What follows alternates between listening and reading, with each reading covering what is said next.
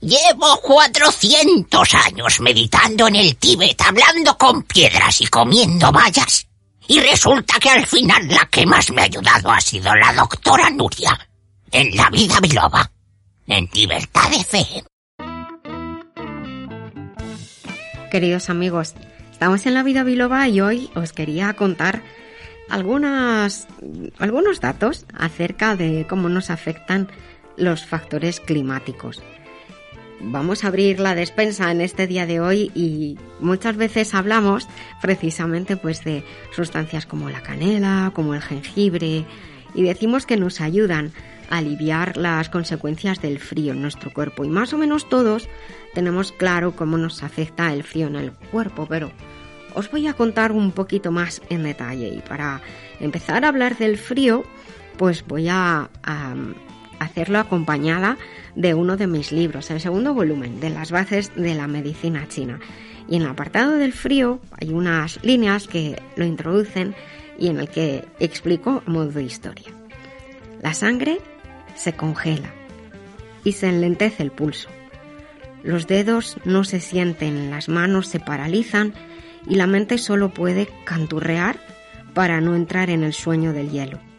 Estás y no estás, y el dolor es cada vez más intenso, aunque llega un momento en que no se percibe porque se duermen los sentidos y solo sientes extraño un temor a dejar de respirar. El frío obliga a una retirada. ¿Dónde? Allá donde encontrar alivio y recobrar la vida. El frío está relacionado con el elemento agua y con el invierno y con el riñón como órgano yin, representante de hecho del agua. El frío es la energía, por así decirlo, es el chi, característico del invierno.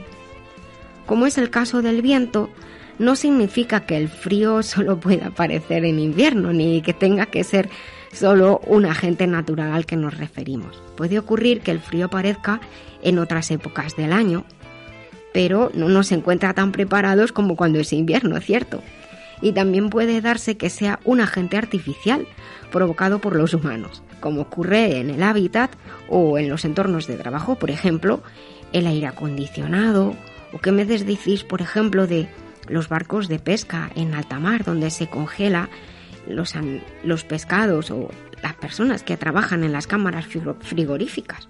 Para comprender el frío como agente etiológico, hemos de recordar cómo se manifiesta en la naturaleza.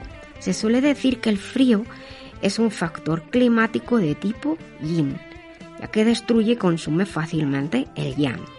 El yang estaría aquí representado como la actividad, el calor y el movimiento, factores que son contrarrestados por el yin, que se relaciona con quietud, frío e inactividad. Que el frío consume el calor lo sabemos o lo comprendemos todos. Si la sopa o el té están calientes, pues pones un poquito de agua fría. Este intercambio es un cambio en el tipo de movimiento de las partículas. Menos movimiento, más frío. El frío se dice que solidifica y estanca, pues ralentiza la circulación de los fluidos que bajo la influencia del frío se mueven más lentamente. El frío puede llegar a paralizar y congelar el agua, y lo incluido en ella se paraliza. Hielo se puede mover como se mueven los glaciares, pero no tiene la misma dinámica de rapidez que el agua líquida.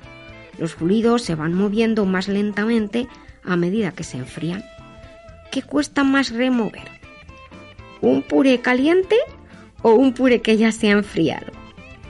El frío provoca contracción, las texturas se contraen con el frío, la madera se contrae, el metal se contrae, escuchamos crujidos. El agua es un caso especial, pues entre 0 grados Celsius y 100 grados Celsius es líquida. Si nos fijamos ahora en nuestro cuerpo, el frío puede afectar al organismo y al afectarnos presenta distintas características. También, como decimos, es un factor climático de tipo yin que destruye y consume fácilmente el yang, la afectación de frío, por ejemplo, al sistema superficial de defensa, que diréis que qué es, os lo cuento.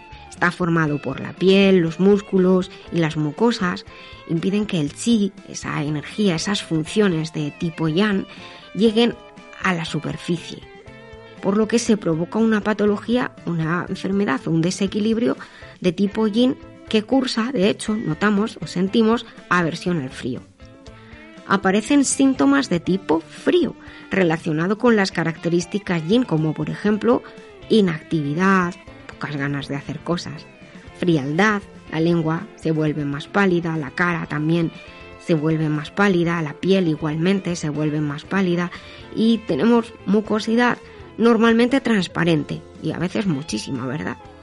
Además el frío afecta con mucha facilidad al riñón, a los riñones.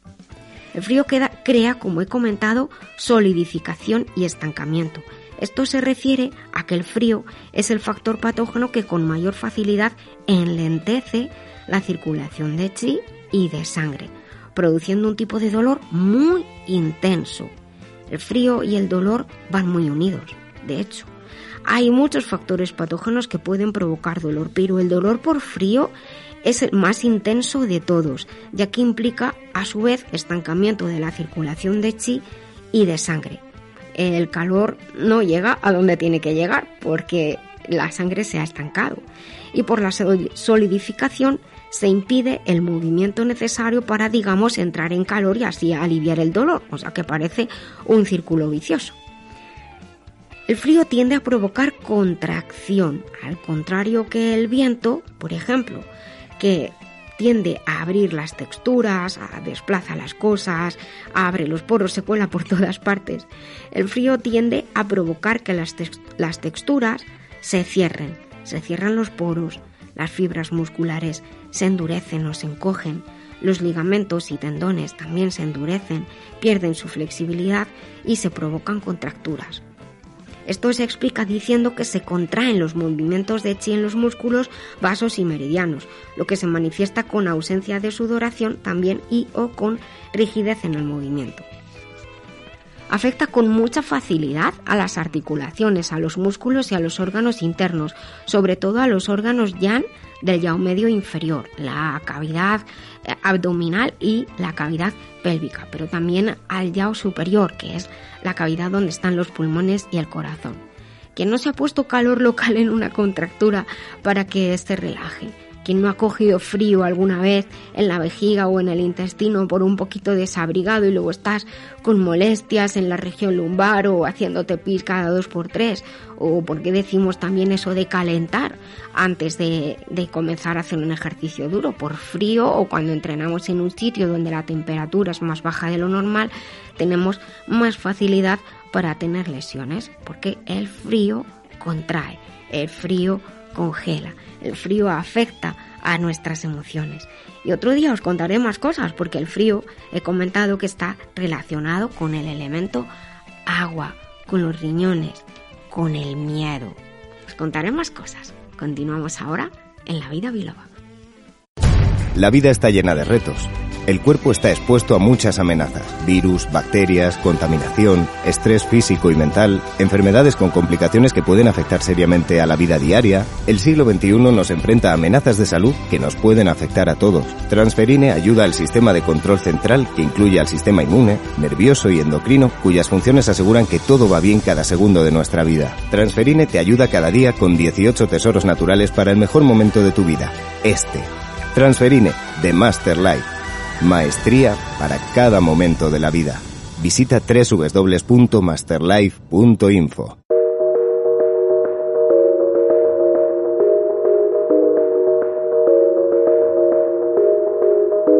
La vida biloba se vive en las redes, en Facebook, en Twitter, en Instagram. Somos La Vida Biloba. Síguenos y comparte con nosotros.